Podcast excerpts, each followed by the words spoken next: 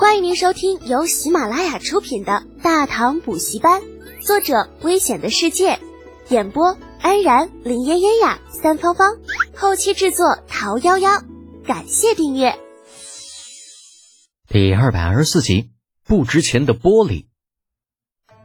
一个人西行万里，就算放在后世那种和平年代，也需要极大的勇气。啊，远的不说，就说国内吧。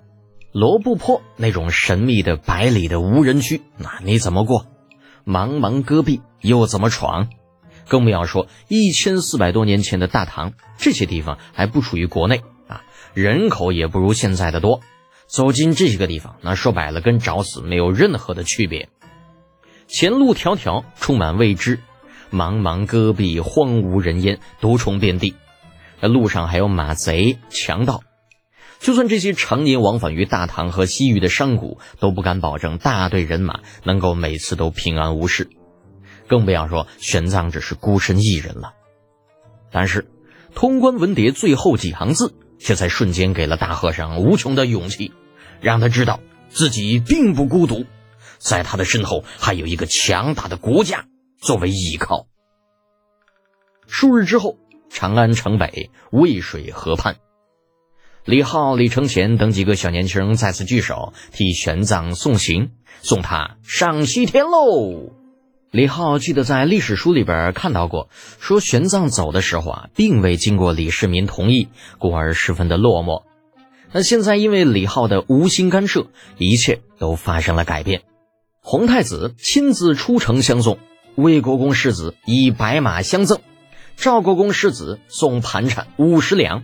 路上贼多，也不敢多送。卢国公世子程楚墨有感而发，赋诗一首：“风萧萧兮易水寒，壮士一去兮。”啊，玄奘还没有听完呢，脸就开始抽搐了。旁边李浩一脚踹了过去：“这憨货，你这是送人的吗？我看送葬还不错。”啊，程楚墨挠着头，本想换一句，玄奘怕他再说出什么不吉利的，连忙插口：“啊。”呃，不用了，不用了，世子心意，贫僧心领了。哦，那就好，那就好啊。李浩无奈，幸与玄奘近前。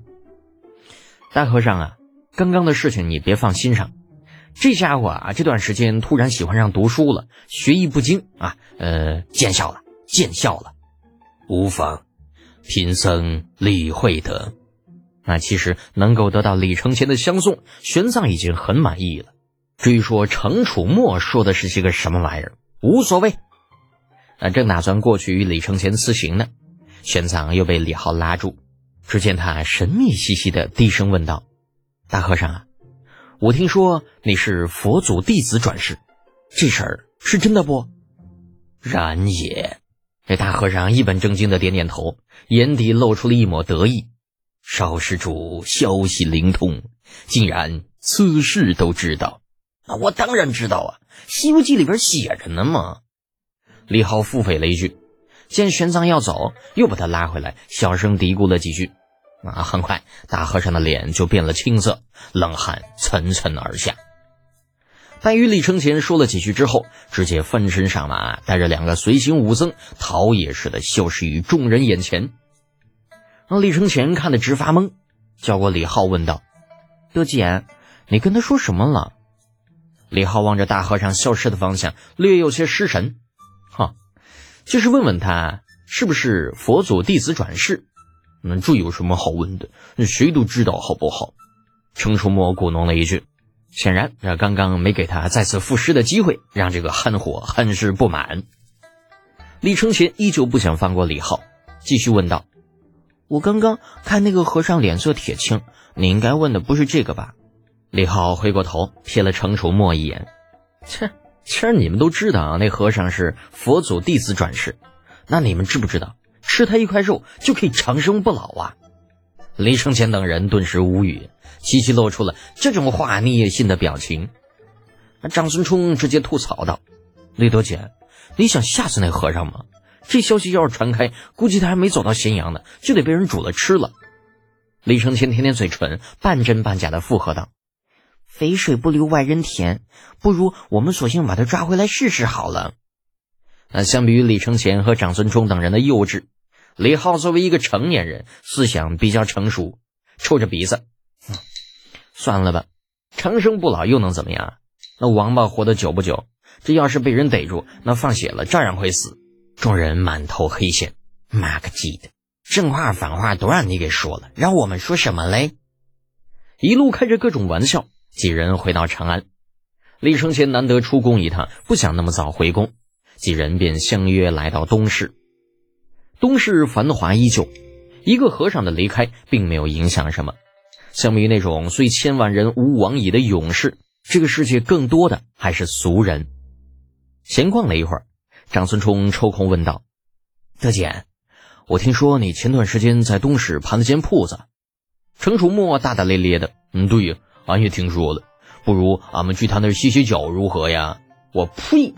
程楚墨，你这一路全他妈骑马上呢啊！亏你还说得出来，还歇脚。李浩鄙夷的看了程楚墨一眼，伸手一指前面：“我那铺子啊，就在前面不远，马上就要到了。”哼，嗯，那那正好顺路。程楚墨双腿一磕马腹，速度提了起来，一马当先。李浩等人无奈，只能跟上。不多时。到了李浩盘下的那间铺子外，抬头看去，只见门前的匾额上写着三个大字“养心斋”。养心斋是什么意思？众人无暇思考。那真正让他们在乎的是铺子窗户上的玻璃。与大唐所有窗子不同的是，李浩这家店的窗子居然是透明的啊！进到店里，隔着窗子也能清楚的看到外面的情况。阳光透过窗子照进房间里。整个房间显得特别的明亮。站在窗口的阳光下，太阳晒在身上，暖暖的，那格外的舒服。李承前等人自认见多识广，可是也没有见过这样的情况。那一个两个嘴巴张的老大，这这也太奢侈了。李德简，你这些个水晶你花多少钱呢？怕不是要倾家荡产了吧？铺子二楼的窗边，一副茶盘，几人相对而坐。李承前摇头感慨着，李浩淡淡的解释道：“没有，花不了几个钱，而且那叫玻璃，不是水晶。”说罢，继续着泡茶的动作。“嗯，不是水晶，玻璃是什么东西啊？”“你说这东西不值钱呐？”几个纨绔顿时来了兴趣。李浩十分确定以及肯定的点点头：“嗯，的确不值钱，整间店全下来也就十多贯。”呃，这才十多贯，李德姐，俺读书少，你可别骗了俺。啊，程楚墨嘴巴张得老大，在他看来，整个店铺的这些窗子加在一起，至少也得万贯出头。那结果没有想到，竟然才十贯。听众朋友，本集已播讲完毕，请订阅专辑，下集精彩继续哦。